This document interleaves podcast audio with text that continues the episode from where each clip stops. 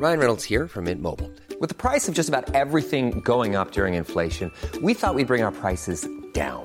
So to help us, we brought in a reverse auctioneer, which is apparently a thing. Mint Mobile unlimited premium wireless. Ready to get 30, 30, bit to get 30, bit to get 20, 20, 20, bit to get 20, 20, bit to get 15, 15, 15, 15 just 15 bucks a month. So, Give it a try at mintmobile.com slash switch. $45 upfront for three months plus taxes and fees. Promo for new customers for limited time. Unlimited more than 40 gigabytes per month. Slows. Full terms at mintmobile.com.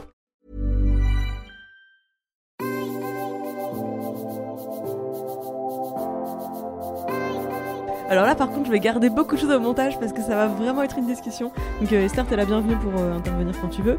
Les impertinentes, on a un questionnaire qui est un peu cadré, mais comme on est en train de faire un crossover, vraiment inédit dans l'histoire de nos- de podcasts, on fait ce qu'on veut. C'est pas les impertinentes, on fait ce qu'on veut. Vous avez forcément déjà vu son visage ou entendu sa voix, ou du moins, vous connaissez son histoire. Marie Laguerre est cette femme qui a été agressée par un homme en pleine rue, devant la terrasse d'un café, et dont les images du coup qu'elle a reçu ont fait le tour du monde. Mais en réalité, vous ne connaissez pas son histoire. Elle est Ah mais c'est toi, la meuf de la vidéosurveillance du bar Elle est devenue une véritable porte-parole de la lutte contre le harcèlement de rue. À ce titre évidemment, Marie Laguerre avait toute sa place dans le podcast Activiste. Mais je ne voulais pas qu'on s'arrête uniquement à l'aspect engagé de son parcours, de son histoire. Je voulais qu'elle parle d'elle. Et c'est l'objet du podcast Les Impertinentes. Aller à la rencontre de celles qui vivent leur vie comme elles l'entendent. Le podcast que vous êtes en train d'écouter est donc la deuxième partie d'un entretien qui a débuté dans l'épisode 14 du podcast Activiste, publié mardi 10 mars. Rien ne vous empêche de commencer l'écoute par la deuxième partie. Ce n'est pas aux impertinentes que je vais donner des consignes, vous faites bien ce que vous voulez, y compris écouter les épisodes dans le désordre. Quel que soit votre choix, vous pourrez retrouver la première partie de cet entretien dans Activiste, mais aussi une réflexion sur le pouvoir d'action politique et citoyen dans l'épisode 14 de Travaux pratiques sur Tuto conquérir le monde, et bien sûr, la deuxième partie de notre rencontre avec Marie Laguerre, juste après la musique. Bonne écoute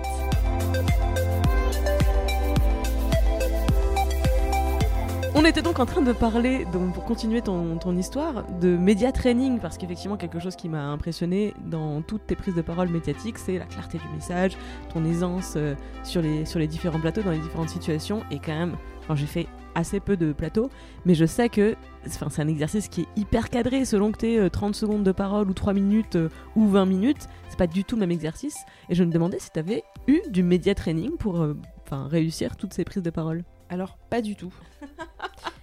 Et déjà, euh, je répondrais que quand c'est très très clair dans ta tête, parfois euh, c'est plus facile de l'exprimer clairement. Donc déjà, le secret est là. Alors déjà, j'ai pas du tout eu de média training, et puis en plus, je ne suis pas du tout à l'aise à l'oral à la base. Donc déjà, je, je me suis beaucoup moqué de moi-même, par exemple lors de mon oral euh, de présentation de projet en archi, où en fait, à chaque fois, j'arrive pas à aligner deux mots. Genre vraiment, je regarde les profs et je suis là, euh, et là, on a...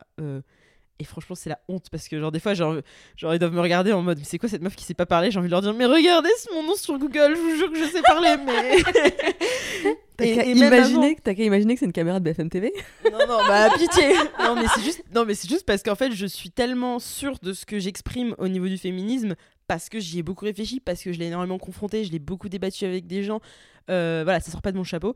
Je suis tellement confiante sur ce que je dis euh, que je peux l'exprimer clairement, alors que par contre, quand je dois présenter mon projet d'archi euh, avec euh, un. en étant arrivé en cours de route en plus, donc en, ayant un énorme complexe. Là, c'est beaucoup plus compliqué.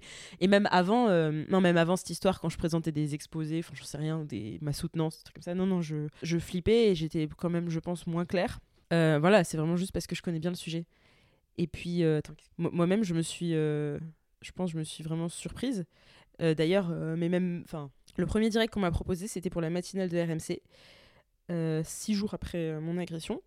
C'était donc euh, télé-radio. Déjà, je pense que ce qui a aidé, c'est que je ne- n'ai pas la télé, je connais pas du tout les médias.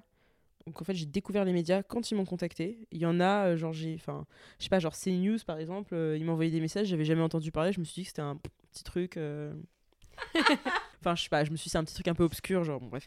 Et, et pareil pour RMC, en fait. Moi, j'écoute juste la radio et j'écoute FIP. Il n'y a pas beaucoup d'infos, il y a surtout pas de pub. Et après, je connais genre voilà, RTL 2 pour la musique et euh, RFM. Voilà. Et donc, du coup, moi, quand ils m'ont proposé RMC, euh, en fait, je crois que j'ai mis un mois à comprendre que RMC c'était RMC et pas RFM. Et donc, quand on m'a proposé la matinale, je me suis dit, voilà, ça doit être un petit truc obscur qui passe que sur Internet. Et la radio, mais personne doit trop l'écouter parce que c'est surtout de la musique cette chaîne. Bon, enfin. Et donc. euh, Formidable. oui, non, mais- Et donc en fait, je pense que j'ai autant réussi à gérer à la fois le stress et ce que je disais parce qu'en fait, je me je ne réalisais pas du tout. Et vu que j'ai pas la télé, bah enfin ça, ça me faisait un peu ni chaud ni froid euh, d'y passer. Et je réalisais pas qu'il y avait vraiment des gens qui écoutaient ça. Et donc après, mais je sais pas ce qui s'est passé dans ma tête parce qu'on m'a fait quand même passer au maquillage et tout. Je, je pense que j'ai pas eu le temps de réaliser où j'étais. Et puis oui, en effet, ça s'est très bien passé directement. Après, mes parents m'ont envoyé une photo de moi euh, donc à la télé. Je fais ah, mais bon. Waouh! Et, et, voilà, et puis d'ailleurs, c'est marrant parce que mes parents aussi, au début, ils, ont, ils étaient un peu euh, inquiets. Bah, c'est normal, enfin voilà, ils ont leur fille quand même qui a agressé. Et puis après, euh, d'un coup, il y a toutes ces, demandes médias. Alors mes parents, ils ont été extrêmement. euh, Enfin, ils m'ont beaucoup soutenu. Et ils, venaient tous les jours me voir, me nourrir parce que je me nourris. Bon, bref. Bon, enfin, je vais pas rentrer dans tous les détails. Mais, euh, mes parents m'ont beaucoup soutenu. Et, euh, mais surtout, ils, voilà, ils m'encadraient. Ils voulaient pas que. Comment dire, ils voulaient pas que les médias non plus profitent de moi. Enfin, je sais pas où. Enfin, ils étaient inquiets, quoi, comme n'importe quel parent. Et donc, du coup, euh, dès les premières euh, interviews, euh, ils ont été aussi bluffés. Et en fait, mes parents, c'était un peu mon, c'était un peu mon thermomètre parce que ça me permettait de voir si je m'en sortais bien. Et puis, donc, du coup, au fur et à mesure des prises de parole, ils me disaient non, mais franchement, donc au début, c'était inquiet. Puis après, ils étaient là, bah, totalement confiance en toi, tu tu t'en sors très bien. Et puis, bah, pour te dire un peu à quel point c'est allé vite, donc deux jours après avoir fait. Alors, déjà, la matinale de. J'ai fait la matinale de RMC. Et après, dans la même journée, j'ai été invitée chez Pujadas et BFM en direct. Euh, j'ai refusé les deux parce que j'ai eu un mental breakdown assez euh, ouf. Euh, parce que voilà, 24 heures ultra médiatisées, j'ai fini en larmes, épuisée, à devoir trouver une avocate d'urgence. C'était voilà. Mais deux jours après, été invitée chez France 24. Et là, hyper drôle. Donc, il me demande si je parle anglais. J'ai fait euh, yes. Et donc, euh, qu'est-ce qui s'est passé? Je suis arrivée, j'ai fait euh, le plateau en direct de France 24 France, français, en français. Ça dure une minute. Ensuite, on me fait sortir, on me fait viens, suis-nous. Je traverse les couloirs et je rentre dans un autre studio, un autre plateau. Et là, je fais la même chose en anglais. Voilà. Donc, moi, en fait, mon deuxième, voilà, donc mon deuxième direct à la télé, c'était en français et en anglais. C'est un peu ma, ma petite fierté. Mais voilà. Mais ouais, belle gosse. De mais, ouf. Mais, mais ce qui est. mais alors après, tu vois, ce qui est marrant, c'est que j'ai. Après, j'ai un peu commencé à, trébucher, tu vois. En fait, ça a commencé. euh, Ça, j'ai commencé à avoir plus de difficultés à partir du moment où j'ai fait le plateau chez Hanouna. Là, j'ai. J'ai été invitée chez eux, j'ai absolument pas aimé y aller, j'ai absolument pas aimé faire ça, j'ai enfin, j'ai même j'ai eu l'impression en fait d'assister à un massacre, pas de moi-même mais euh, des femmes parce qu'en fait, il s'est dit des choses absolument euh, hallucinantes et j'avais juste tellement de peine pour les filles, les femmes qui écoutaient. On parle des choses avec intelligence ou on le fait pas. Enfin, et donc du coup, euh, j'ai beaucoup stressé à cette dans ce plateau-là, j'ai pas j'ai pas réussi. Enfin moi, j'estime que j'ai été nulle. Bon après euh, les retours que j'ai eu étaient bons mais Bah ça, c'est le type de plateau dont je parlais quand je te disais t'as 30 secondes. Parce qu'en fait, euh, c'est des, c'est des micro-séquences. Alors moi, je l'ai fait aussi, euh, Balance ton poste, euh, sur le féminisme. Et c'était contre, euh, à propos de la tribune de, euh, fin, du livre de Eugénie, Eugénie Bastier sur le fait que euh, l'ère post-MeToo était devenue euh, la terreur pour les, pour les hommes. Je caricature un peu, pardon, euh, si elle m'écoute. Mais en gros, comment Et t'avais qui en face de toi et bah justement, ils n'avaient pas réussi à vraiment trouver quelqu'un à mettre euh, en face parce que bah, 'fin, quelque part, ne voulait vraiment euh, défendre euh, la liberté d'importuner, entre guillemets. Donc c'était une des signataires de la tribune euh, Liberté d'importuner, mais on n'était pas vraiment opposés, en fait, puisque toute, le, toute la base du clash n'était pas entre, entre femmes, quelque part, elle était entre le et maintenant, qu'est-ce qu'on fait?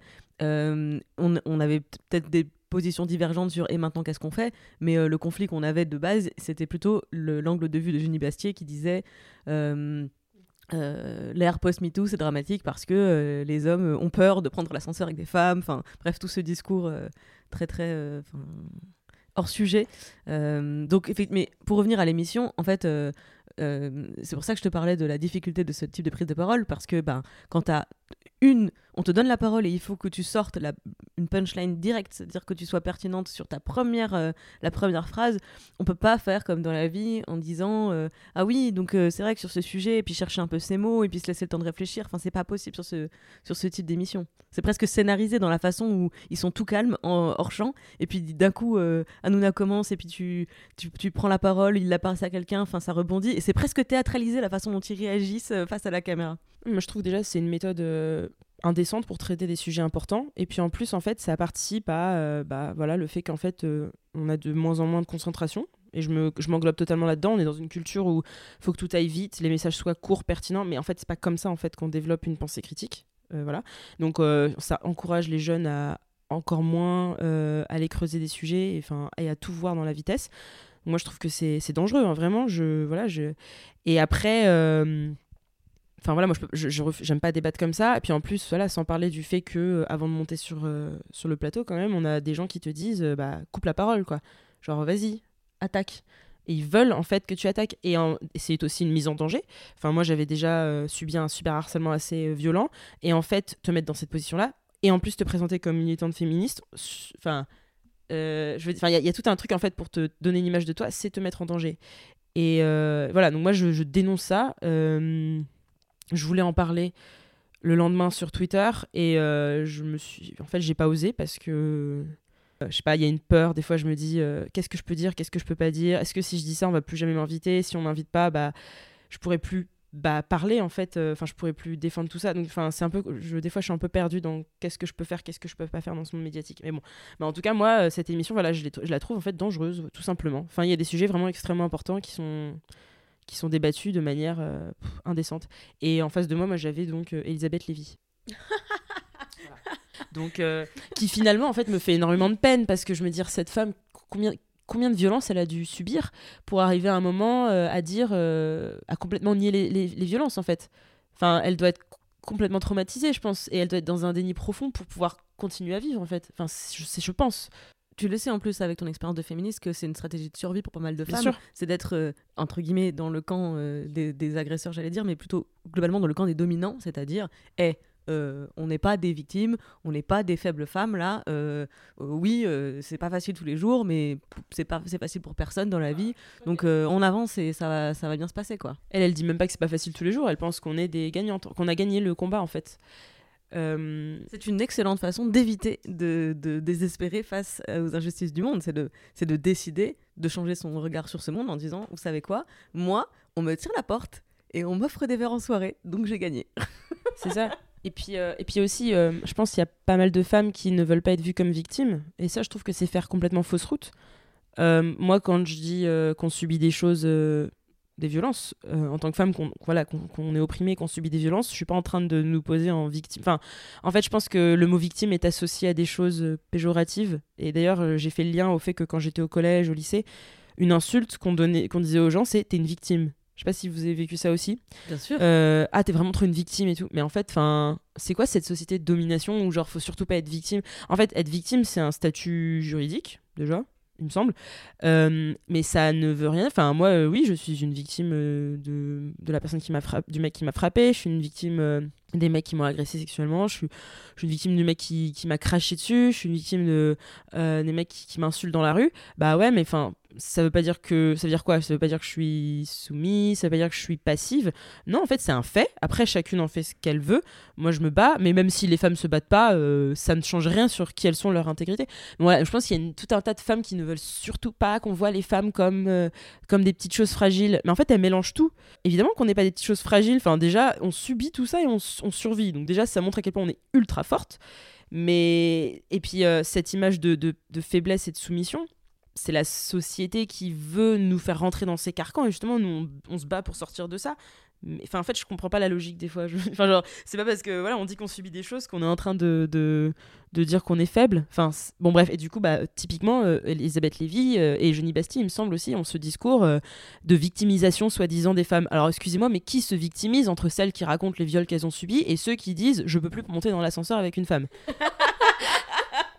Non mais encore une fois, il y a une inversion qui est phénoménale. Enfin, qui c'est qui... Enfin... Non mais bon. Les pauvres hommes. Pardon.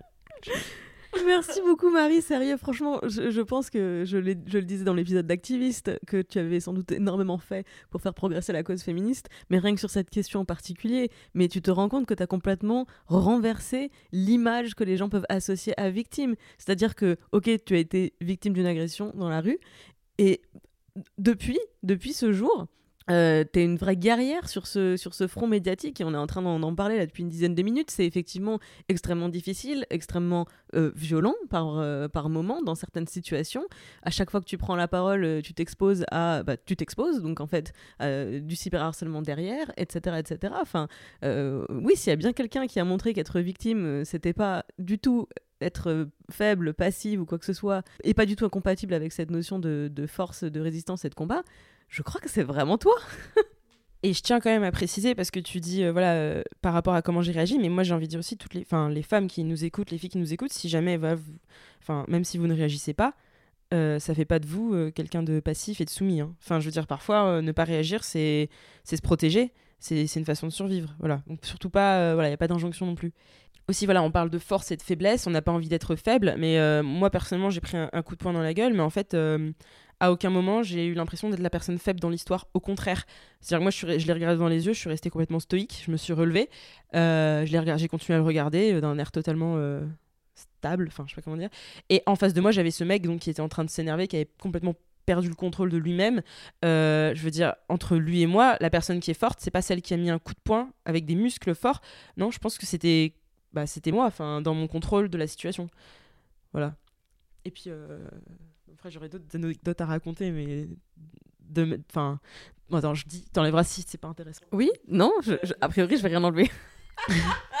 Ça me fait penser aussi à un truc, tu vois, euh, c'est une anecdote que je raconte de temps en temps.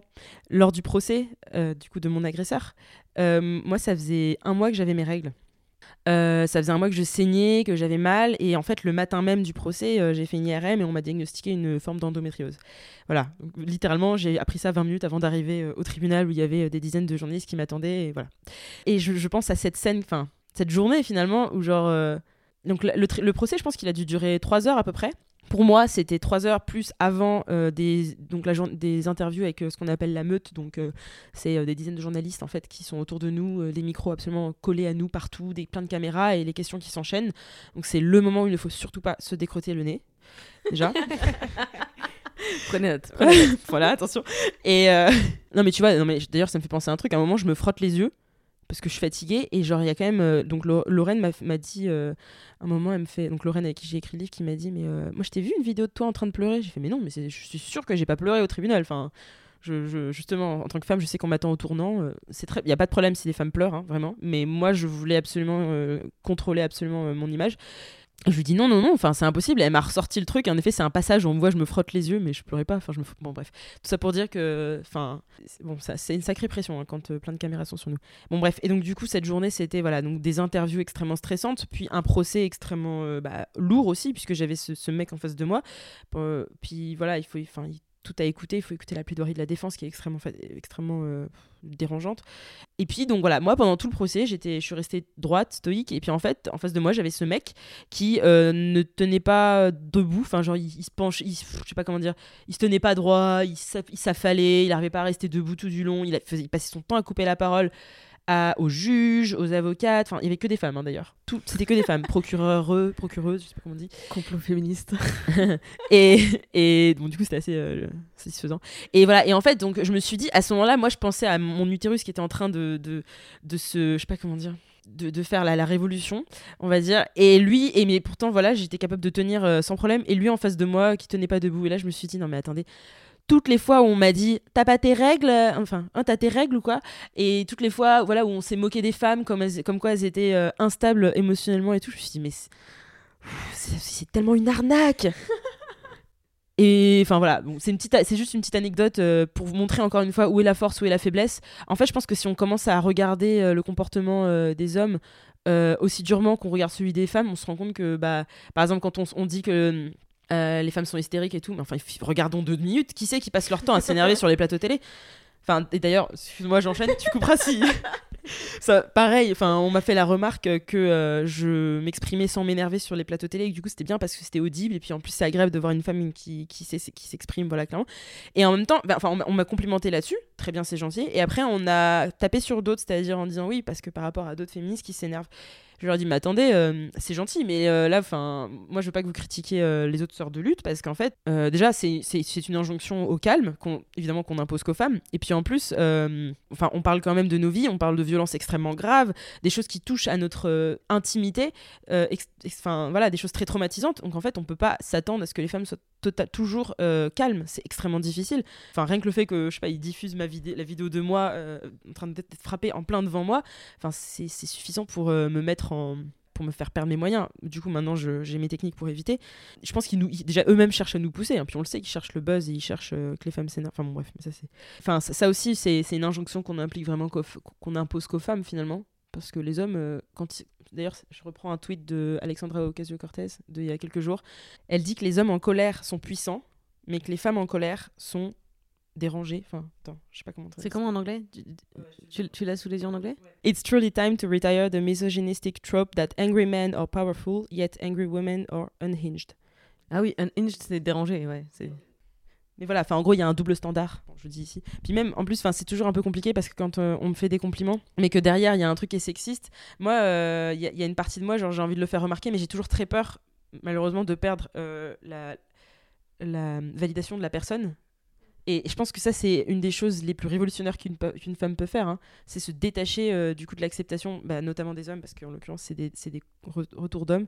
De se détacher de ça, en fait, et d'accepter d'être vu comme. euh, Cette question de la colère, effectivement, euh, chez les femmes, c'est assez crucial, je pense, d'en faire un vrai sujet aujourd'hui et d'arrêter de revenir sans arrêt à ce cliché de l'hystérique, d'autant plus que elle peut être saine, la colère.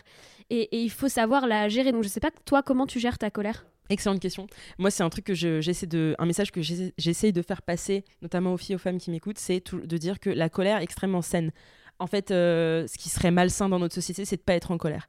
Et euh, d'ailleurs, j'ai vu passer pas mal de de- d'articles féministes sur le fait qu'en fait, euh, les femmes, on nous laisse pas la possibilité d'être en colère. Souvent, ça va s'exprimer. Les émotions qu'on- qu'on va avoir, elles vont souvent s'exprimer justement par la tristesse, qui est qui est justement une émotion beaucoup plus acceptable chez les femmes. De même, peut-être on peut faire le parallèle des hommes qui, eux, vont s'exprimer par la colère pour à peu près euh, toutes les émotions euh, et la violence, mais sans faire de. Sans, sans- par contre, euh, j'évite la symétrisation parce que voilà, il n'y a pas de symétrie à faire entre. entre les émotions qui chez les hommes qui malheureusement ma- vont donner lieu à des violences et chez nous qui vont avoir différentes conséquences notamment parfois des violences envers nous-mêmes mais voilà je pense j'estime que notre colère non seulement elle est saine mais elle est surtout légitime. Et voilà et ça il faut il faut se l'imprimer. C'est pas facile hein, euh, même moi hein, vraiment euh, je très souvent j'observe comment ça me rattrape. Et je pense que c'est aussi important de le reconnaître pour que ça on peut pas en fait euh, dire voilà on peut pas dire que il faut atteindre tout de suite cette ce but d'avoir déconstruit tout d'un coup. Voilà voilà enfin moi c'est important de reconnaître que même moi enfin même moi après je suis pas non plus euh, la référence machin mais ça fait quand même plusieurs années euh, que je réfléchis que je déconstruis et, et c'est intéressant de voir qu'on a encore des biais pour, vers nous-mêmes et donc comment tu donc ta question c'était sur la colère c'était quoi déjà C'était comment tu gères ta colère Parce que elle peut être à la fois saine, parfois aussi un peu envahissante et tu peux avoir besoin de t'en reposer. Alors, déjà, je vais parler d'une colère un peu spécifique, celle qui a qui m'a colonisée après mon agression. Et euh, je trouve que le terme est particulièrement juste. Enfin, c'est pas moi qui l'invente. hein. C'est un terme qui est. Après, je sais pas si ça peut. Bon, bref, en tout cas, c'est un, terme qui est utilisé par des féministes et je trouve qu'il est assez juste.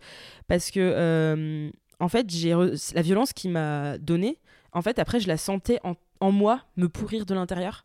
C'est-à-dire que après mon agression, pendant plusieurs mois, quand je sortais, déjà, j'étais tendue de partout. J'étais en hyper-vigilance, donc ça m'épuisait. Chaque trajet dehors était épuisant. Et euh, j'avais du coup cette colère, euh, mais, je, mais voilà, j'avais l'impression que en fait, c'est lui qui me l'avait donné, quoi. Et euh, des fois, j'étais dans le métro et j'étais donc ça se, voyait. Je pense que mon corps était complètement en position euh, d'attaque. Et en fait, j'attendais que le moindre mec fasse un, un pet de travers, quoi.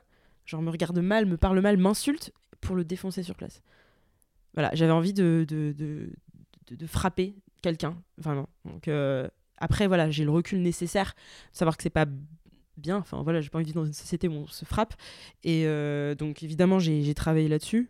Comment? Comment j'ai travaillé là-dessus? Je sais pas, c'est passé. J'ai travaillé psychologiquement dessus. Mais, mais donc il y avait cette colère déjà. Après, et donc qui est vraiment un résultat en fait de l'agression. Après, euh, il y a aussi la colère en général, celle de qu'on a quand on reçoit des témoignages. euh, La, mauvaise, euh, la mauvaise nouvelle, c'est que j'ai pas de solution secrète, enfin miracle pour euh, gérer sa colère, parce que du coup on en a beaucoup. Surtout voilà quand on commence à, entendre toutes les histoires de, femmes, même quand on, on- on connaît la violence, j'ai l'impression qu'en fait on, est, on peut être toujours surprise par l'inventivité de l'horreur en fait de certains hommes. J'ai vu dans tes questions, il y, y a une question où je vais Alors vas-y, c'est la transition parce que. oui, bah non, mais c'était. euh, attends, c'était quelle partie? C'est une partie où tu, tu dis euh, quelle est la leçon, euh, une Ah leçon oui. que tu as apprise. Mais en, en gros, euh, voilà, j'ai pas de secret sur comment gérer sa colère. Mais un truc que j'ai appris, c'est que en fait, on peut pas euh, passer sa vie à se battre. Dans ce, temps- dans ce sens, on peut pas sacrifier euh, voilà, toutes les heures de sa journée à faire ça. Et c'est euh, genre fondamental euh, de faire des pauses, de s'écouter et de sentir quand on n'en peut plus. Notamment, enfin, euh, moi, par exemple, j'ai voilà, j'avais lancé une plateforme euh, euh, où les femmes peuvent témoigner de, de- des violences qu'elles ont pu subir. Donc voilà, moi, mon histoire, c'est du harcèlement, mais j'ai toujours essayé d'agrandir parce que j'aime pas traiter en fait les symptômes un par un. C'est dépolitiser justement le, le sujet. Et donc dedans, j'ai reçu des, des histoires qui vont de voilà des histoires de femmes qui ont été mises mal à l'aise par des hommes jusqu'à des histoires d'inceste. Et en fait, ça fait des mois que je lis plus les témoignages parce que voilà, je ne peux pas. Même quand j'en reçois par message privé, je ne peux pas. Donc, euh, et j'ai appris à déculpabiliser de ça. Voilà, c'est- dur, mais en fait, euh, à déculpabiliser, donc déjà de pas pouvoir euh, répondre à tout le monde. En fait, quand, quand, toute cette histoire est arrivée, j'ai commencé à avoir de l'attention médiatique et je me suis dit, mon Dieu, genre, waouh, là, c'est maintenant, il faut que je fasse un truc, il faut que je fasse un truc exceptionnel qui va tout révolutionner. Genre, il fallait toujours que je fasse plus, plus, plus, plus. Mais du coup, je me suis exténuée. Genre, genre, j'ai fait des burn-out sur burn-out pendant l'année qui a suivi. C'était très difficile. Et, euh, et mais je me suis mis une pression de dingue, genre en mode, euh, ce que j'ai fait, c'est pas assez. Genre, il y a encore trop de violence. Vraiment. Enfin, je me disais, tant qu'il y a des violences, je peux pas m'arrêter. Il faut que je continue, que je continue, que je me sacrifie. Et en fait, au bout d'un moment, bah, j'ai appris à me dire que voilà, non, mais en fait, c'est important de prendre du temps pour soi. Et du coup, ça rejoint l'histoire de la colère. Pourquoi? Bah, Parce que c'est peut-être aussi comme ça qu'on peut gérer notre colère, c'est en ayant des moments euh, doux, des moments de bienveillance. Et moi, ces moments, je les ai notamment quand je suis avec d'autres femmes, euh, mais pas que. Alors, j'ai des moments entre femmes où déjà on est entre nous et c'est on se reconstruit ensemble. Aussi des moments où euh, bah, je ne parle pas féminisme et euh, je fais des trucs qui n'ont rien à voir, mais pour penser à autre chose. Et j'essaie d'éteindre cette partie de mon cerveau. Et même des fois, je vois des trucs sexistes et je me dis non, mais là, j'ai pas envie de faire de remarques, j'ai pas envie de me confronter à ça. Je ferme les yeux.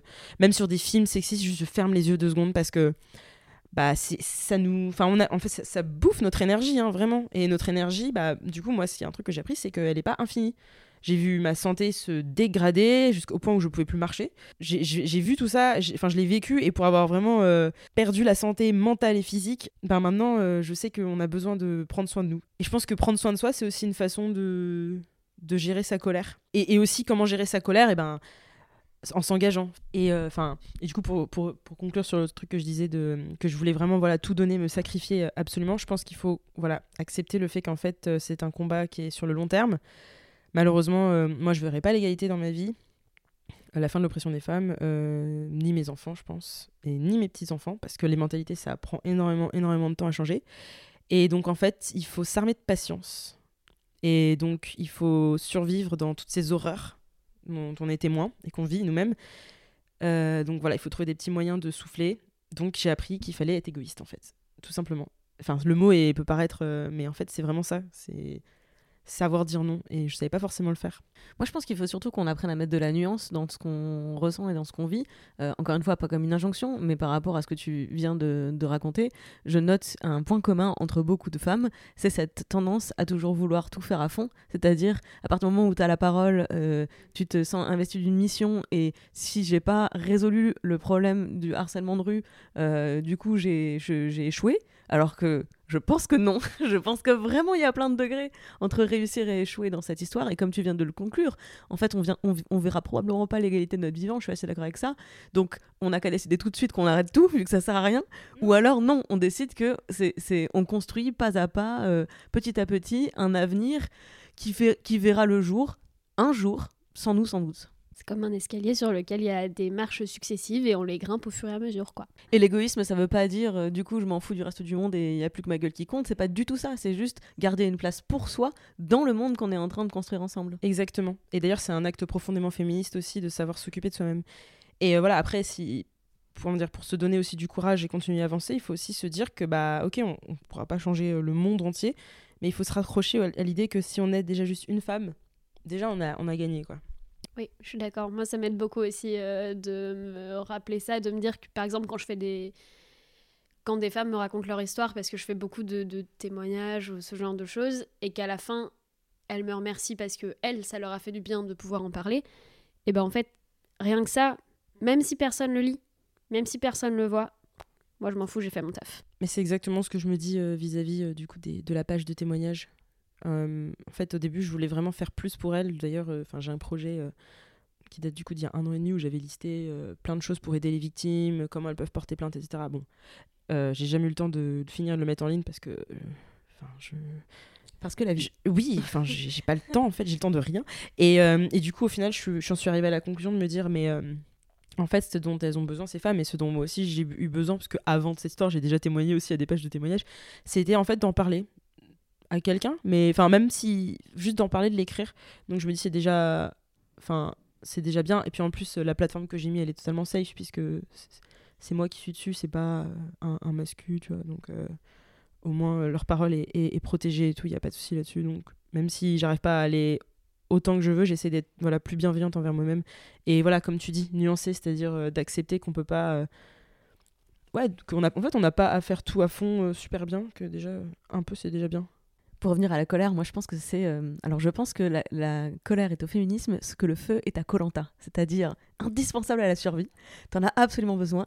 Mais en revanche, si tu passes toute ton aventure à t'occuper que du feu et à être sans arrêt en train d'attiser le feu, obnubilé par, le feu, tu passes quand même à côté du but de l'aventure, qui est les, épreuves, le reste de la survie, euh, et puis à la fin gagner le jeu.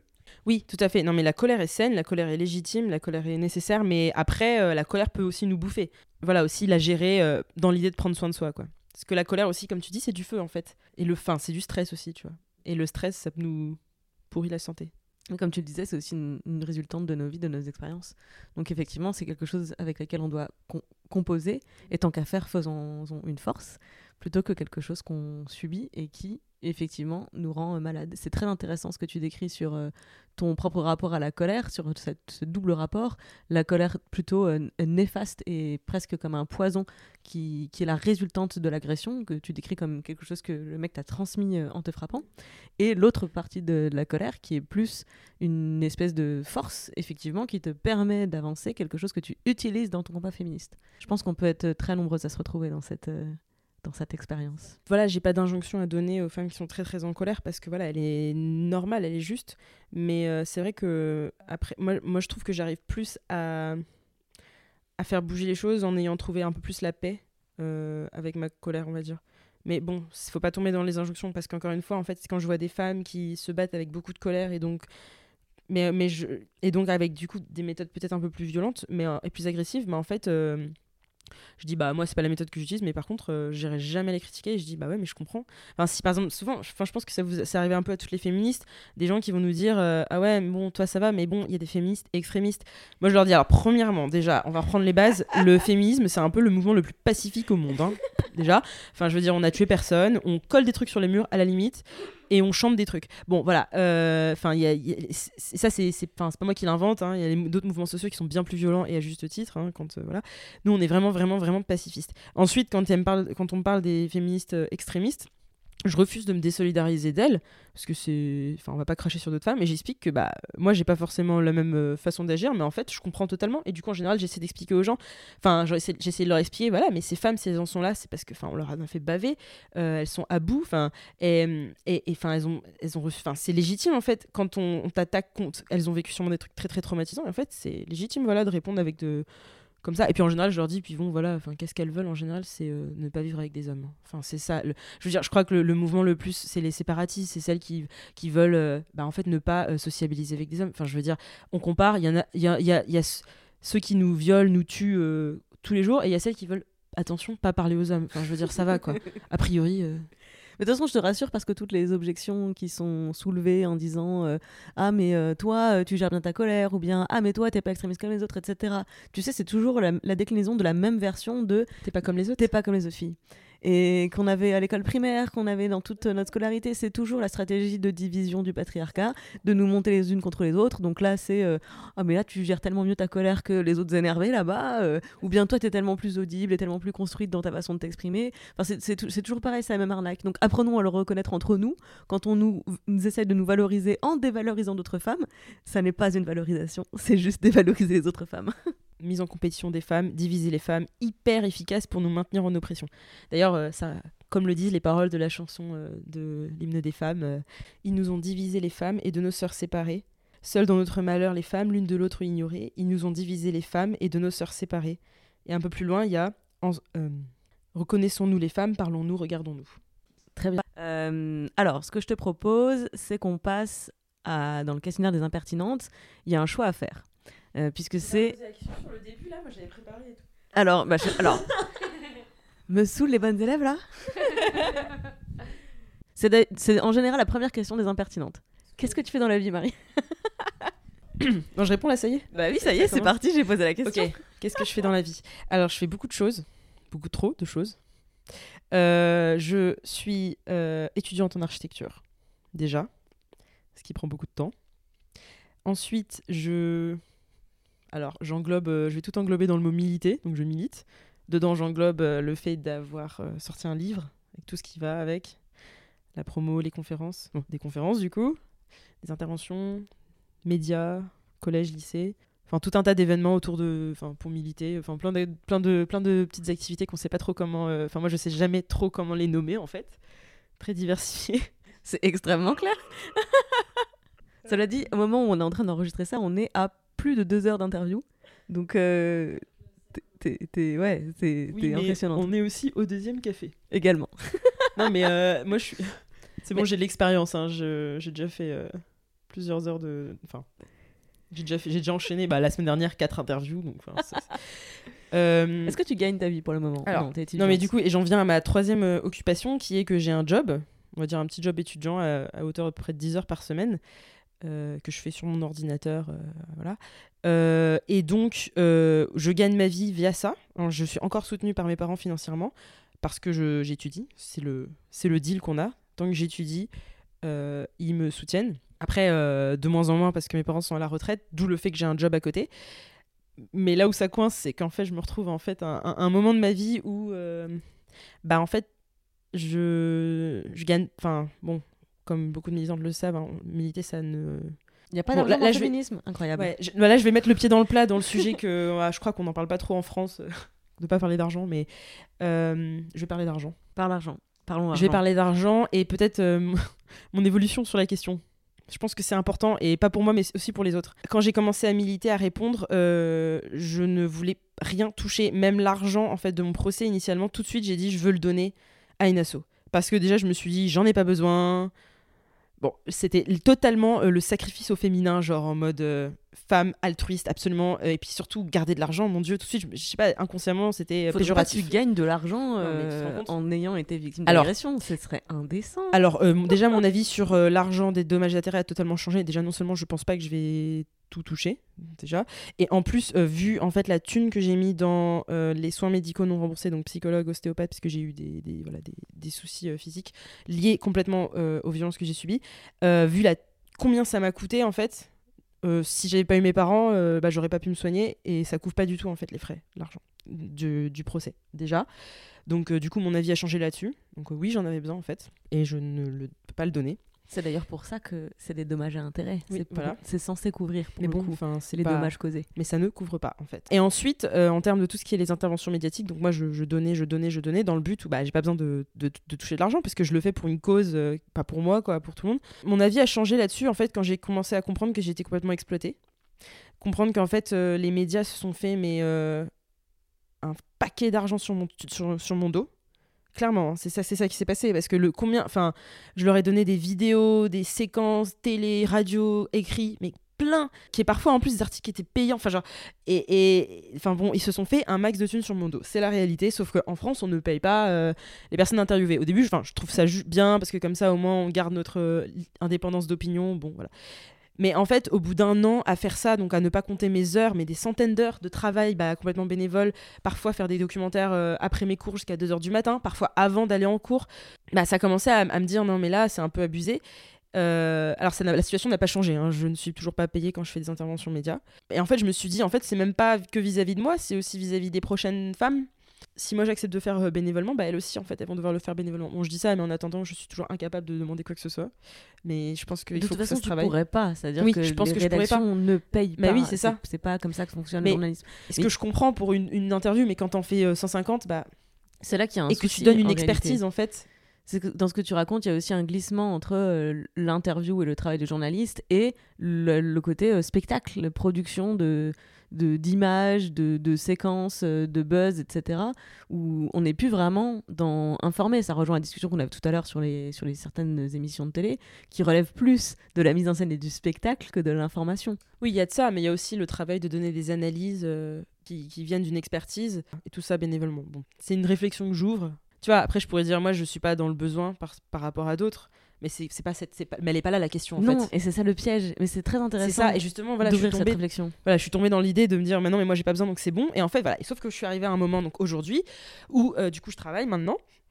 Et en fait, j'arrive à un moment où j'arrive pas à faire mes heures.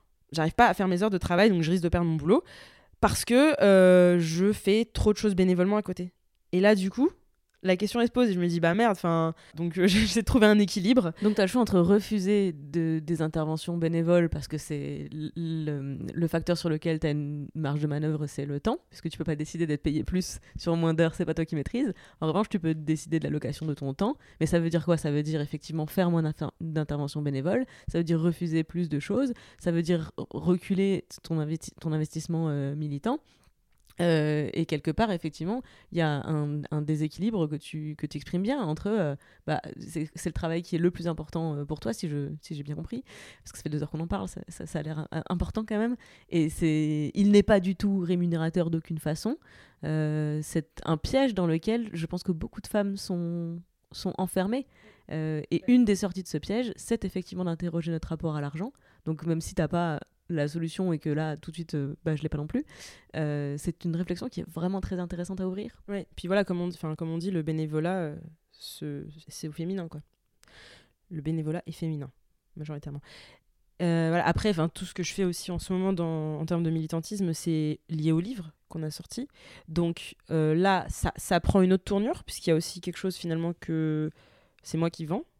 Bon, euh, évidemment, euh, ça, ça, ne, ça ne rend pas riche. alors vous êtes deux co-autrices en plus et alors j'annonce mais il va y avoir un épisode des impertinentes avec euh, une autrice Lorraine Euh, Ah non. avec une autrice qui me parle assez longuement du rapport Racine et du statut des artistes des, des autrices artistes et, et donc je te confirme que tu ne vas pas a priori devenir riche Non, bah, avec les royalties Non, non, du voilà. bouquin. Non, puis c'est marrant parce que je repense, tu sais, au tout début euh, de l'histoire, donc quand euh, je répondais aux médias, il y avait un mec qui m'avait dit euh, Oh là là, euh, elle fait tous les plateaux télé, bientôt elle ira chez Hanouna, elle écrira un livre. Alors c'est hyper drôle, faut vraiment que je retrouve ce mec parce que du coup il a eu raison sur toute la ligne. Mais euh, après, mais voilà, et, et en fait, j'ai- aussi je dis ça pour devancer un peu les, critiques. Enfin, bon, évidemment, c'est pas les masculins qui vont écouter ce podcast, je suppose, mais, euh, mais c'est. c'est- Personne ne fait ça pour l'argent. Enfin, je pense pas. Voilà, on fait ça parce qu'on y croit, hein, parce que c'est c'est urgent, parce que c'est vital. Euh, mais en effet, non, le livre, ça, ça ne. Après, c'est- quand même euh, satisfaisant d'avoir donc déjà un objet. euh, En fait, le livre, ce qui est assez chouette, c'est que j'ai tellement donné de mon temps et de mon énergie aux autres. Et là, en fait, c'est quelque chose que j'ai euh, capitalisé, mais un objet avec. Enfin, c'est mon objet, on va dire. Et voilà. Et donc, en effet, tous les trucs de militantisme, les conférences et tout sont liés aussi au livre. Donc, c'est un, un plaisir de le faire et c'est important que je le fasse. Mais voilà. Non, mais en tout cas, oui, c'est vrai qu'il y a un, il y un, un. Là, là, c'est-à-dire que je suis un- au niveau max, j'ai aucune marge de manœuvre dans mon quotidien. C'est-à-dire que euh, mes journées sont calibrées à l'heure près, en fait. Je, voilà, j'ai pas vraiment beaucoup de temps libre. Je, alors, j'ai appris un truc aussi, c'est de surtout, surtout, surtout voir ses amis. Donc maintenant, je me réserve vraiment euh, des temps pour passer du temps avec mes amis hyper importants. Euh, parce que c'est une des erreurs que j'ai fait, c'est d'avoir complètement annulé toutes mes sorties avec mes potes quand, quand euh, l'affaire a commencé. Et, euh, et donc, du coup, bah, j'en ai, j'ai, j'ai eu le contre-coup. Mais voilà, enfin, du coup, ça fait que un- un- mon emploi du temps est très, très chargé. Et après, pour, pour, pour bien conclure sur euh, qu'est-ce que je fais dans ma vie, donc, je suis quand même aussi un diplôme d'ingénieur, mais on l'a déjà dit. c'est parce que mon papa, il m'a dit. Mon papa qui est trop fier. En fait, quand l'histoire elle a commencé, je venais d'avoir mon diplôme et du coup, il a dit Dis bien que t'es ingénieur hein, parce que c'est bien. C'est trop mignon. du coup, ben, voilà. Non, mais là, il a pas tort aussi parce que du Bien coup, faut sûr. pas cacher ses. Donc voilà. Donc, tu vois, j'arrive, même pour une question simple, j'arrive à te faire. euh, Alors, qu'est-ce que tu fais dans la vie n'est pas une question simple. C'est pour ça que je l'ai tournée comme ça. Et C'est pour ça que c'est ma question d'introduction euh, dans tous ces entretiens-là. C'est parce que la façon dont les gens répondent à cette question, déjà, c'est intéressant. Parce que c'est la plupart des gens, euh, bah, qu'est-ce qu'ils font dans la vie C'est pas forcément leur métier, ce qu'ils vont répondre. C'est pas forcément leur gagne-pain, tu vois. Mais tu vois, j'ai envie de te faire une autre réponse du coup. Qu'est-ce que je fais dans la vie? Bah, euh, qu'est- dans quoi tu te projettes quand t'es adolescent? Et du coup, souvent, c'est par des métiers? Et qu'aujourd'hui, plus du tout, en fait. euh, voilà, le moment où j'ai eu mon diplôme d'ingénieur et j'ai fait mon stage de fin d'études, je me suis rendu compte que je ne voulais vraiment pas travailler euh, dans ce milieu. En tout cas, euh, dans une boîte de BTP au CAC 40, pour ne pas citer chez qui j'étais. Enfin, je me suis rendu compte que je voulais vraiment, vraiment pas travailler là-dedans, ça n'avait pas de sens pour moi. Et donc, en fait, finalement, je suis passée de d'idée de métier, comme quand on est enfant, on pense ça, à plutôt une philosophie de vie. Et du coup, c'est déjà ne pas prévoir parce que ça sert à rien. Parce que j'avais prévu de faire des choses et bah, du coup, tout a été euh, complètement chamboulé par ce qui s'est passé. Donc, je pars du principe qu'on sait jamais de qu'est-ce qui peut se passer. Ça sert à rien de trop prévoir. J'ai un milliard de projets dans ma tête. Si jamais j'ai du temps libre, je saurais quoi faire. J'ai pas de temps libre. Mais j'aime bien cette idée voilà, de saisir les opportunités qui viennent et en fait d'avoir une vie un peu euh, qu'on peut pas prévoir. Enfin, j'aime bien, moi, en tout cas, ça, ça me, ça me plaît bien. Et puis, euh, et puis voilà, d'être guidé beaucoup plus par euh, des valeurs. Euh, donc déjà, euh, je vois aucun intérêt bah, justement à accumuler, euh, donc notamment l'argent, la consommation, ça ne m'intéresse pas. En parallèle, j'ai beaucoup réfléchi au- autour de tout ce qui est le minimalisme. Alors, euh, vu l'état de mon appartement, j'ai dû stopper cette réflexion parce qu'en fait, on peut pas tout gérer. De même, hein, j'avais grave commencé à faire du zéro déchet, enfin plein plein de trucs que j'ai dû mettre sur pause parce que toute cette histoire. Euh, et du coup, j'en viens à dire euh, que euh, faut pas culpabiliser de pas être au top dans tout ce qu'on veut faire, y compris dans l'écologie, le féminisme, enfin tout, parce qu'en fait, on est humain et on peut pas être sur tous les fronts. Et puis en plus, c'est un énorme frein, en fait, euh, le fait de se dire qu'il faut être parfait euh, pour agir. Si t'attends d'être parfait pour agir, en fait, euh, laisse tomber, tu vas jamais lever le petit doigt, quoi. Enfin, Exactement. Voilà, mais du coup, enfin plein de nouvelles philosophies, mais nourries aussi finalement par ce qu'on voit dans les- sur les réseaux sociaux. Quand je dis les réseaux sociaux, c'est vraiment l'outil qui te permet de découvrir euh, tellement de choses différentes, des blogs, etc.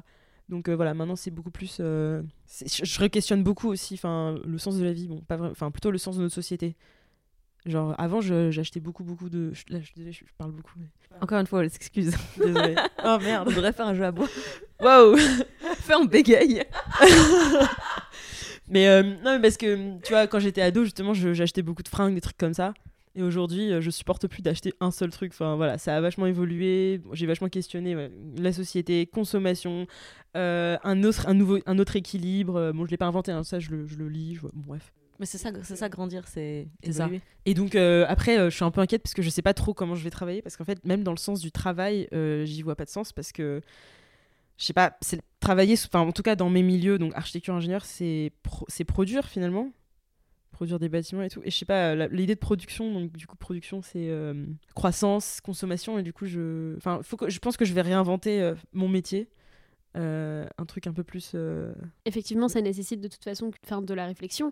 Et comme tu dis depuis tout à l'heure, en ce moment, t'as pas non plus tant de temps de cerveau disponible euh, pour y réfléchir. Et c'est un cheminement qui va probablement se faire petit à petit, quoi. Enfin, Tu es étudiante en architecture et justement, la troisième partie de l'interview des impertinentes, c'est sur l'architecture de ta vie.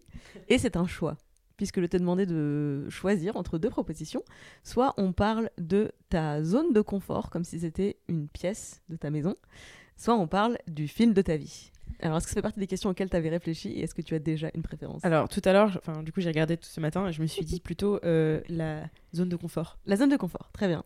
Donc, Surtout qu'en euh, plus j'ai écouté euh, le podcast de Tiffen, donc si j'avais fait film, j'aurais été beaucoup trop influencée par sa réponse. Alors, effectivement, euh, je, je notais que tu parlais avec des mots féminisés de type impostrice, ce qui trahit ta proximité avec cette euh, redoutable. Rebelle. sommes dangereux. En plus, Qui nous nous organisons et nous avons des réseaux, des groupes secrets. Voilà. Pour comprendre cette référence, n'hésitez pas à aller écouter l'interview de Tiffen D dans Les Impertinences.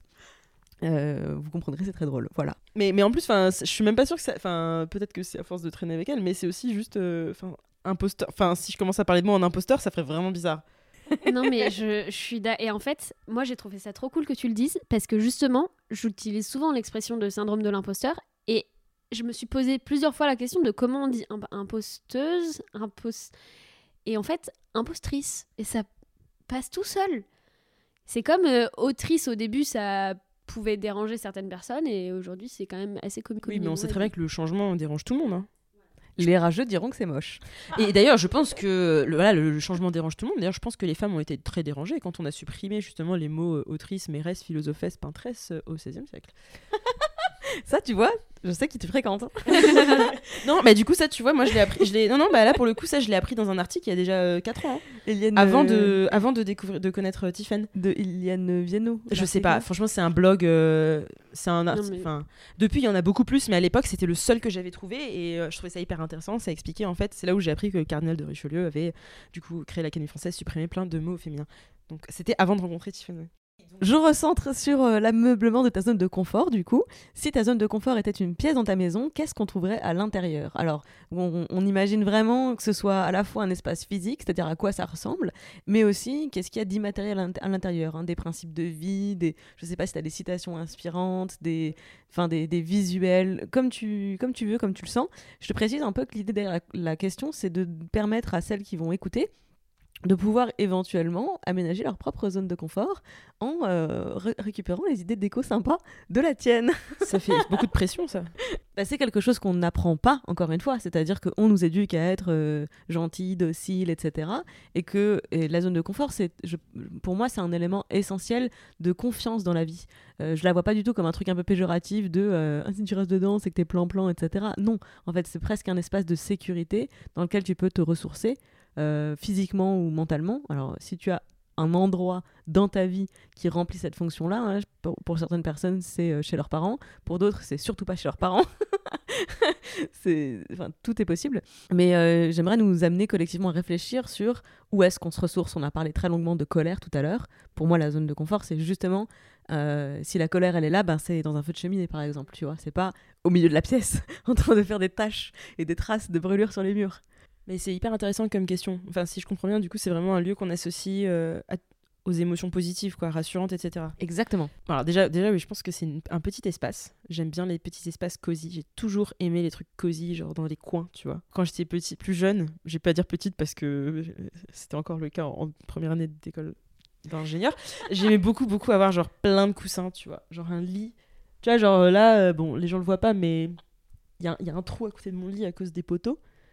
Il peut pas être, dans le coin complètement et ça me, c'est pas idéal, quoi. Donc euh, il faut qu'il y ait un coin. Il faut qu'il y ait un coin et il faut qu'il y ait des matériaux chauds, enfin, comment dire, à l'inverse de froid, c'est-à-dire pas de carrelage. Je veux genre euh, soit du lino, parce que bon, euh, le lino c'est quand même pratique, ou un beau parquet. Ça serait cool aussi, un parquet. Mais c'est possible qu'il craque pas. Après, s'il craque, c'est pas mal, parce que ça fait, ça, fait, ça fait du charme et puis ça me rappelle une maison d'enfance que j'aime bien. En général, il y a des trucs sur les murs, pas de murs blancs. J'aime bien mettre des photos. Alors, moi j'ai un Polaroid, du coup, euh, mes, mes Polaroids sont. Je suis très attachée à eux parce que. euh, En fait, je suis un peu en train de te décrire ma chambre, mais c'est parce qu'elle est à mon image. C'est pas grave, j'ai le droit de faire ça? T'as le droit de faire ça. Euh, J'aime bien mes Polaroids parce que du coup. euh, Alors, petite histoire. tu coupes si tu trouves que c'est hors sujet. C'est la douzième fois qu'elle me fait le coup. Euh, en gros, genre, euh, j'ai commencé à avoir une petite passion pour le Polar- Polaroid et du coup, ce que j'aime bien, c'est que mes photos, elles sont toutes uniques et puis en fait, je. Il y a beaucoup de gens. Enfin, j'ai immortalisé les gens que j'aime et donc du coup, bah, je peux les avoir juste à côté de moi en fait. Euh, voilà. Et puis aussi euh, des voyages, parce que j'aime beaucoup, beaucoup, beaucoup voyager. Donc j'ai ces photos à côté de moi. Des œuvres de ma maman aussi, puisque ma maman est artiste. De la lumière, une jolie lumière. Toujours une guirlande chez moi. Des plaids. Enfin, en gros, il faut que ce soit doux, tu vois, cosy, vraiment. Genre un coin, tu vois, cosy, doux. De la musique douce. De la musique. Toujours de la musique. Pas forcément douce, en fait, ça dépend de l'humeur. Mais toujours de la musique. Genre jamais il y a du silence chez moi. Je... Mais en fait, j'écoute tout le temps de la musique, que je sois chez moi ou dans mes oreilles, dans la rue. Ça m'aide énormément à gérer euh, les angoisses. Euh, c'est. Enfin. Encore une petite digression, mais genre quand euh, juste après mon agression, j'étais vraiment vraiment pas bien dans la rue et en fait j'écoutais Chilla si j'étais un homme en boucle et ça me donnait tellement enfin de la force en fait. Euh, ça m'a- elle m'a beaucoup beaucoup beaucoup aidé cette chanson. Après attends des trucs un peu euh, tu veux aussi des trucs un peu moins moins physiques, moins Là, as fait matériels. une description physique de la pièce. Qu'est-ce qu'on pourrait y trouver en termes de, de- Oui, de notions immatérielles? Leçon de vie, euh, citation, euh, inspiration, des choses qui te permettent de te recentrer, d'être ressourcé, de retrouver confiance, de retrouver de la sécurité? Alors, moi, il y a une phrase que ma, ma psy m'a dit. Euh, que j'ai trouvé tellement juste, c'est euh, le perfectionnisme est une maladie grave, mais ça se soigne. Parce qu'en fait, moi, je, bah, je, faire la phrase hyper bateau, je souffre de perfectionnisme. Mais genre, euh, enfin, quand je dis ça, c'est-à-dire que je suis jamais contente de moi. Enfin, je me suis améliorée, hein. mais jamais contente de moi, jamais satisfaite, donc toujours dans un, dans un mauvais mood vis-à-vis de soi-même. Et du coup, en fait, cette phrase, bah, je l'ai trouvée tellement, tellement- enfin, moi, elle m'a beaucoup parlé. Et du coup, bah, ça revient un peu à ce que je disais avant, c'est euh, voilà, d'être doux envers soi-même et, euh, et puis euh, d'être bienveillant, bienveillante envers soi-même. Et puis de savoir se satisfaire de ce qu'on a fait, enfin de regarder finalement le chem- chemin parcouru plutôt que le chemin qui reste à parcourir. Après, je réfléchis à d'autres. Mais c'est vrai que j'ai des fois, je note des petits trucs comme ça qui peuvent me rassurer. Voilà. Enfin, en gros, c'est. Enfin, pour résumer, c'est du confort, quoi. Du confort et de la douceur envers soi-même. Merci pour ça. Je te propose qu'on avance. On a tous et toutes rencontré des obstacles dans la vie. Est-ce qu'il y a une épreuve qui t'a particulièrement marqué et pourquoi? Pour répondre à cette question, je vais pas répondre par une seule épreuve, mais euh, par euh, un ensemble de trucs qui s'est passé. Pour moi, qui sont étalés sur euh, un an à peu près. Enfin, c'est- voilà, je, je sais- pas juste raconter mon agression, parce que c'est pas du tout seulement ça. En fait, c'est juste que je vais pas juste parler de, de mon agression, c'est pas ça l'épreuve particulièrement, mais en fait de tout ce qui s'est passé autour, euh, surtout après. Que voilà, en fait, ça, ça s'est pas arrêté pour moi juste au coup que j'ai reçu. Ça a été aussi donc dans l'épreuve très très difficile euh, la médiatisation, qui est quelque chose d'extrêmement violent, extrêmement difficile. Il y a une perte de l'anonymat qui peut être vraiment difficile à vivre. Le cyberharcèlement, mais ça euh, j'en parlerai du coup à la question qu'est-ce que ça m'a coûté? Et enfin c'est celle que j'ai choisie si je peux. Et euh, mais pas seulement. En fait, euh, bah, il y a, d'autres choses qui sont passées dans, ma vie privée. Donc là, c'est vraiment, euh, voilà, enfin, c'est très intime ce que je vais raconter. C'est des choses que je peux pas forcément raconter publiquement pour des raisons légales de protection. Mais je suis sortie, enfin, genre deux, deux semaines après mon procès, en fait, je me suis rendu compte que j'avais été dans une relation abusive. Donc je peux pas en dire plus parce que pour des raisons de évidentes. Euh, et donc ça a été extrêmement euh, difficile, extrêmement violent. Vraiment. Euh, J'aimerais vraiment pouvoir plus en parler, mais j'ai pas encore cette. c'est ça qui est difficile aussi, c'est que je pense que je suis pas la seule, j'ai pas le droit à la parole sur ma propre histoire. Et puis, enfin, et puis voilà, en plus je vivais ça en pleine médiatisation, donc enfin c'était un peu. Mais voilà, et, mais en tout cas, ce que je peux dire, c'est que voilà, j'étais quand même la nana qui était médiatisée comme quelqu'un de voilà de fort qui s'est battu. Et puis en même temps, je me suis rendu compte que j'ai été euh, bah, euh, victime euh, complètement manipulée. et, souvent, ce qu'on dit aux femmes, voilà, c'est pourquoi, voilà, pourquoi, tu t'es fait avoir, pourquoi t'es resté, etc. Et donc, enfin, moi, j'avoue que je suis tombée de haut, en fait, même si je sais que c'est pas, on, est des victimes, enfin, voilà. Mais je suis tombée de haut et ça a été très difficile. Et je pense que je suis pas la seule, en fait, à, évidemment, enfin, connaissant les statistiques, je sais que je suis pas la seule. À... Je suis obligée de rester hyper, euh, hyper, euh, comment dire, floue sur euh, de quoi je parle, mais certaines se reco- reconnaîtront sûrement. Mais je suis tombée vraiment de très très haut quand j'ai découvert en fait toute la manipulation que j'avais subie et, du coup le dégoût que ça a engendré aussi de moi-même. Mais, mais voilà, donc ça a été une épreuve très difficile. Bon voilà, je reste hyper floue. Et euh, ensuite, s'en est suivi, mais en fait, je sais pas ce qui s'est passé. Moi, je, pense que la vie m'a pris pour un punching ball là pendant un moment, parce que j'ai j'ai- j'ai perdu en fait une amie du cancer juste après. Ça aussi, euh, je j'en parlais pas trop parce que, je sais pas trop comment me positionner, euh, parler de ça sur les réseaux sociaux et tout. Mais et puis, c'est quelque chose de très personnel aussi. Je suis pas la seule à avoir traversé du coup avec mes copines et tout. Mais voilà. Et en fait, euh, je sais pas, ça a été l'année, euh, enfin l'année où bah du coup, si on, est élargit à la période euh, avec cette histoire dont je ne peux pas trop parler, ça fait donc 2-3 ans. Ouais, où genre ça a été, enfin, je sais pas, genre j'ai l'impression de mettre ma vie jusque là, ça allait à peu près. Enfin, à peu près, euh, évidemment, il y a toute l'histoire que je raconte dans mon livre qui sont évidemment euh, pas, pas super, mais, mais j'avais fait avec. Et là, d'un coup, genre, je me suis pris mais un tas de trucs dans la, gueule. Et donc, il y a la partie que les gens connaissent publiquement, et puis il y a les parties que les gens ne connaissent pas publiquement. Et, euh, franchement, mais j'ai dû puiser, mais vraiment, mais puiser pour me relever, quoi. Et en fait, pendant longtemps, enfin, j'avançais dans le noir, quoi, vraiment. J'ai failli quitter mes études, quitter Paris. Enfin, je, supportais pas d'être à Paris, en fait. Enfin, je, veux dire, j'ai été agressée en bas de chez moi. Enfin, vous, avez dû passer devant. C'est-à-dire, je dois passer au même endroit tous les jours. Euh, Enfin, ouais, il y a un moment où genre, euh, je, voulais tout arrêter, quoi. Et, mais heureusement, je, je me souvenais que j'avais tellement, m'étais tellement battue pour continuer mes études en architecture, donc j'ai rien lâché. Et je me suis dit, mais continue, même si c'est super dur. Il y a un moment, tu seras super fier d'avoir réussi à valider ton année, enfin, d'avoir réussi à, finalement euh, de pas de pas mettre d'avoir baissé les bras. Mais en tout cas, ouais, enfin, ça a été vraiment très très long, très difficile. Euh, il y a un moment où j'avais plus du tout de, de, projet pour le futur, hein, mais plus du tout. Genre, je voyais, je savais pas où j'allais, quoi. Euh, et puis après, il y a eu le contre-coup de tout ça, parce que c'est en décalé. Et euh, du coup, j'ai. j'ai euh, Là, c'est plus moi qui. ai- Je pense que c'est plus moi qui ai besoin de- d'extérioriser, mais bon. J'ai le droit, non? Bien sûr. et, euh, et en fait, j'ai ouais, bah, j'ai- eu des, des douleurs physiques euh, chroniques au point que je pouvais plus marcher. J'ai dû arrêter tout sport. Euh, Il y a un moment, le, le pire moment, ça a coïncidé avec la marche du 23 novembre pour, euh, contre les violences faites aux femmes. Je pouvais plus poser les pieds par terre, donc j'ai fait cette marche à béquille, en béquille. Mon corps m'a lâché. Enfin, genre, franchement, c'était. Et c'est une sacrée leçon, quoi. C'est une sacrée leçon, déjà, parce que je suis- à la base, je suis quelqu'un d'hyper indépendante, hyper active, hyper. euh, euh, le genre de nana, si on me dit euh, les femmes peuvent pas porter ça, bah moi je veux lui porter trois fois le truc qu'il faut porter. Maintenant j'ai changé d'avis là-dessus. euh, qui se casse le dos, c'est bon. moi j'ai rien à prouver. Mais et du coup, enfin ça a été une super, une grosse leçon d'humilité parce que déjà, bah, physiquement en fait, de, je me suis retrouvée handicapée en fait puisque je pouvais, bah, je devais m'asseoir dans le métro. Enfin je pouvais pas attendre, je pouvais pas faire la queue chez la pharmacie, je pouvais pas faire la queue à la pharmacie, je pouvais pas faire la queue à la caisse. Enfin bon, donc c'était un peu, c'était compli- c'était compliqué. Et, ouais, enfin voilà, donc je pense que c'était une grosse, grosse leçon d'humilité en fait, de de- de- d'accepter l'aide des autres et puis aussi de se dire, euh, mais je suis pas inf- infaillible. Et mine de rien, je pense qu'il y a une leçon là-dedans. Finalement, je me dis, c'est bien d'avoir appris ça à 23 ans parce que du coup, maintenant, j'apprends à beaucoup mieux écouter mon corps, ma tête et euh, il vaut mieux apprendre ça tôt en fait parce que voilà, euh, on, on va vivre avec ça pendant, j'espère, euh, longtemps, notre corps, enfin nous-mêmes. Et euh, Tu dis qu'il y a une partie que les gens voient et l'autre partie que les gens voient pas. Euh, je suis pas vraiment d'accord. Je pense que les gens ne voient rien. C'est-à-dire que tout ce que les gens voient de toi et ton histoire, c'est euh, quelques secondes de vidéosurveillance sur lesquelles on voit pas ton visage euh, et qu'on voit surtout en vrai tes cheveux qui volent. C'est surtout ça qu'on voit. Et tout le reste, tout le reste, les gens ne le voient pas. Les gens te voient quelques secondes à la télé et, c'est un visage et un nom. Et c'est une histoire, mais c'était un personnage qui est passé dans leurs écrans, en fait. Tout le reste, tout ce que tu viens de dire, tout est invisible dans cette histoire. Et justement, euh, alors, euh, il y a une question de, la liste qui est la première fois que tu as utilisé ta voix pour défendre une cause qui te tenait à cœur, c'était quoi et quand? Alors, on est tous au courant, puisque vraiment c'est un phénomène médiatique international, mais, mais qu'est-ce que ça t'a coûté? Qu'est-ce que ça t'a coûté, J'ai l'impression que tu l'as payé cher et tu continues de le payer. bah, déjà, ça m'a coûté ma santé.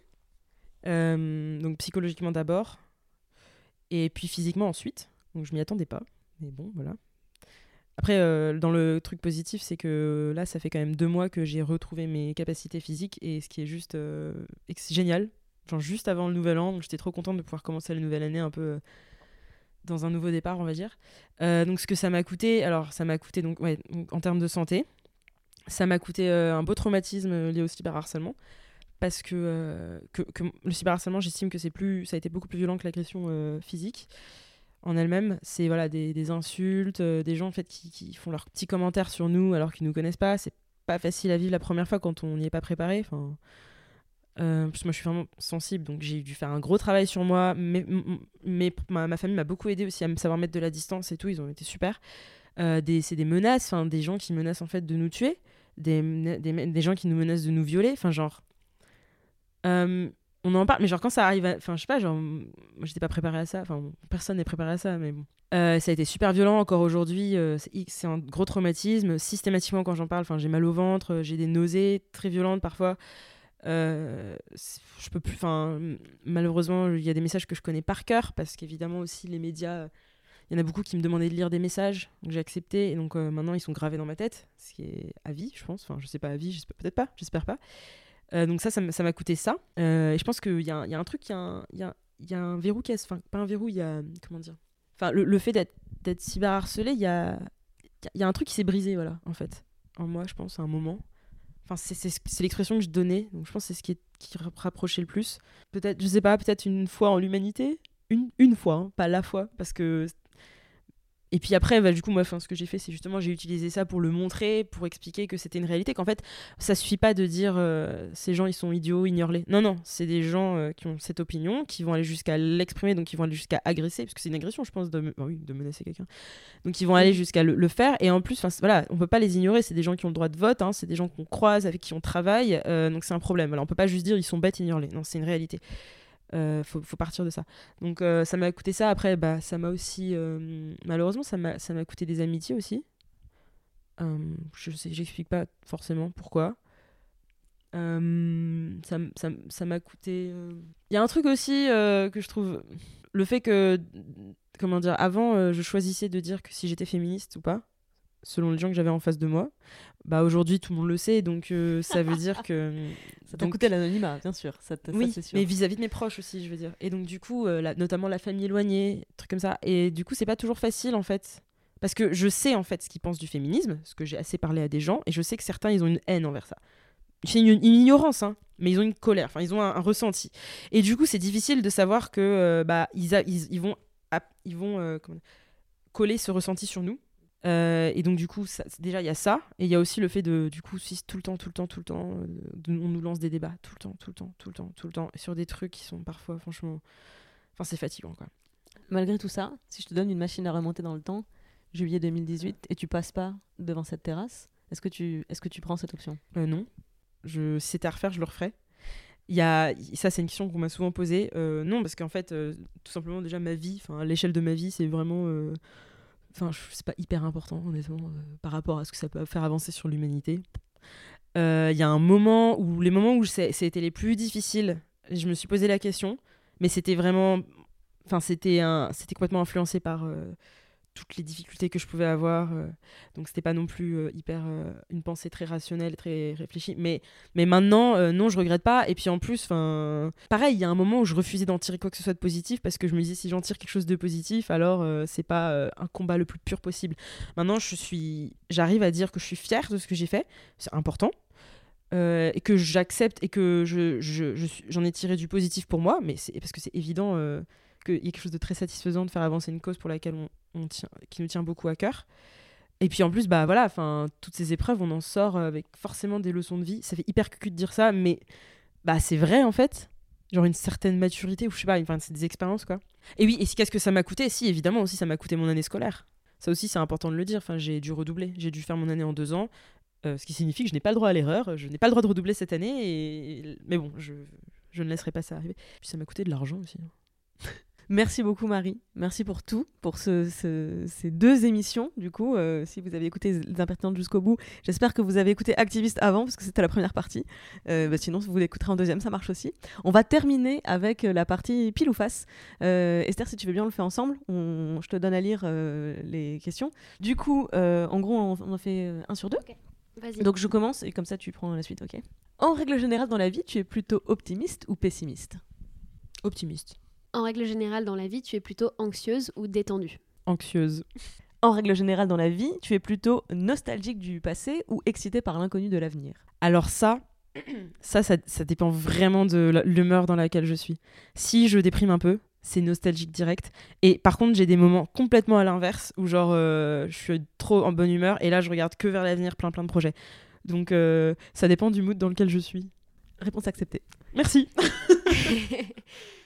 En règle générale, dans la vie, tu es plutôt amatrice des foules ou des moments de solitude? Euh, solitude. En règle générale dans la vie, tu es plutôt team profiter de la vie ou travailler maintenant pour profiter demain? Pendant longtemps, j'ai été euh, travailler maintenant pour profiter demain, c'est ça la phrase? Et euh, aujourd'hui, euh, j'apprends à être beaucoup plus profiter de la vie. Et euh, en fait, moi, il y a une phrase que je ne sais pas si je vais réussir à ressortir exact, que j'ai lu, mais quand j'étais très jeune, et du coup qui me guide un peu, c'est euh, apprends comme si tu étais immortel et profite de chaque jour comme si tu allais mourir demain. Je sais plus si c'est exactement ça, mais et du coup je trouve ça hyper. euh, Bah en fait c'est ça qui me guide, mais je l'ai lu vraiment quand j'étais assez jeune, donc. euh, Et puis euh, voilà, puis après. Pourquoi plus profiter de la vie? Parce que quand tu, tu, tu te rends compte que en fait, tout peut s'arrêter du jour au lendemain, tu, tu changes aussi ton regard. Et aussi toutes les réflexions autour du bonheur qui me disent on ne doit pas courir après le bonheur, mais le trouver à chaque instant. Voilà, j'arrête sur la réponse. En règle générale, dans la vie, tu es plutôt confiante ou prudente? Euh, prudente, En règle générale dans la vie, tu es plutôt organisé ou bordélique? Organisée. On dirait pas, hein, mais je. En règle générale, dans la vie, tu es plutôt perfectionniste ou pragmatique? Attends, c'est des opposés ça? C'est pas des opposés. Perfectionniste. Tu es plutôt perfectionniste. En général, j'aime beaucoup euh, terminer mes interviews par ce- cette, question, enfin, cette série de questions parce que normalement, je connais les réponses. Parce que quand j'ai passé une heure et demie à interviewer quelqu'un, normalement, je sais ce qu'elle va répondre. Donc, j'aurais été très surprise que tu me dises pragmatique après avoir parlé de ton, de ton syndrome du perfectionnisme, après avoir peut-être excusé vraiment une demi trentaine de fois. Mais tu sais que là, en plus, genre, je meurs d'envie de m'excuser d'avoir trop parlé de moi, tellement, en fait, c'est ancré dans ma tête que parler de soi, c'est pas. Bah, c'est pas bien. Et c'est pas que ancré dans ta tête, c'est un truc qui est ancré dans nos têtes. Et c'est pour ça que je suis d'autant plus fière de pouvoir tendre euh, le micro à tellement de meufs tellement cool euh, qui, de- d'elles-mêmes, en fait, n'iraient pas solliciter de l'attention médiatique, n'iraient pas euh, demander la parole. C'est quand même un comble qu'il ait fallu euh, attendre que euh, tu sois agressé pour qu'on ait accès à ta parole. Ça fait trois heures qu'on discute parce qu'on a fait deux épisodes ensemble et c'était passionnant. On Merci pourrait dire encore énormément de choses. C'était vraiment génial. Merci beaucoup. Non, mais tu vois, et là, je, je vais rentrer dans une phase. euh, où je vais me dire, euh, mon dieu, mais j'aurais pas dû dire ça. euh, Et, et je pense que je vais. En général, quand je m'ouvre autant, après, j'ai une phase où j'ai besoin de rester sous la couette, tu vois. Genre me fermer du monde. Euh, voilà. Mais je vais pas priori- finir sur ça quand même, non On va, on va, on va couper au montage de toute façon ce qui était euh, un peu trop intrusif ou ce qui va, ce qui va trop dans des Je détails, etc. Et de manière générale, Et moi, voilà. j'écoute jamais. Enfin, j'écoute. J'écoute jamais les trucs euh, où je suis, je peux pas en fait. Je ne peux pas écouter ni me voir. donc Écoute, c'est Ne encore sois pas surprise si jamais. euh, Mais Le par contre, euh, je fais, je l'envoie, je l'envoie toujours à mes parents comme vérif. Ça marche. Merci beaucoup Marie. Merci à vous deux. Merci à toi. Merci beaucoup d'avoir écouté cet entretien jusqu'au bout. J'espère que vous avez pris autant de plaisir à l'écouter que moi à le réaliser. Les Impertinentes est un podcast d'interview parcours portrait réalisé par moi-même. Je suis Clémence Bodoc, rédactrice en chef des podcasts Tuto Conquérir le Monde. Vous pouvez retrouver toutes les émissions sur les flux de Tuto Conquérir le Monde, Activiste et Les Impertinentes. Vous pouvez interagir avec moi sur Instagram à travers le compte atconquérir.le.monde ou sur mon compte clem underscore podoc. Je me finance entièrement grâce à la publicité et à vos dons sur Patreon, c'est slash. Moins cher et tout aussi précieux que l'argent, vous pouvez m'aider à faire connaître ce podcast en le partageant autour de vous, en allant mettre 5 étoiles sur iTunes ainsi qu'un commentaire positif. Tous les liens sont bien sûr dans les notes du podcast. Merci beaucoup pour votre écoute, merci pour les étoiles, merci pour les messages et à très vite?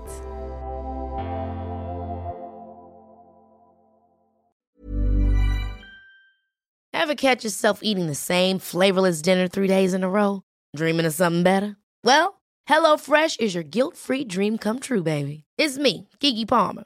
Let's wake up those taste buds with hot, juicy pecan-crusted chicken or garlic butter shrimp scampi. Mm. Hello Fresh. Stop dreaming of all the delicious possibilities and dig in at HelloFresh.com. Let's get this dinner party started.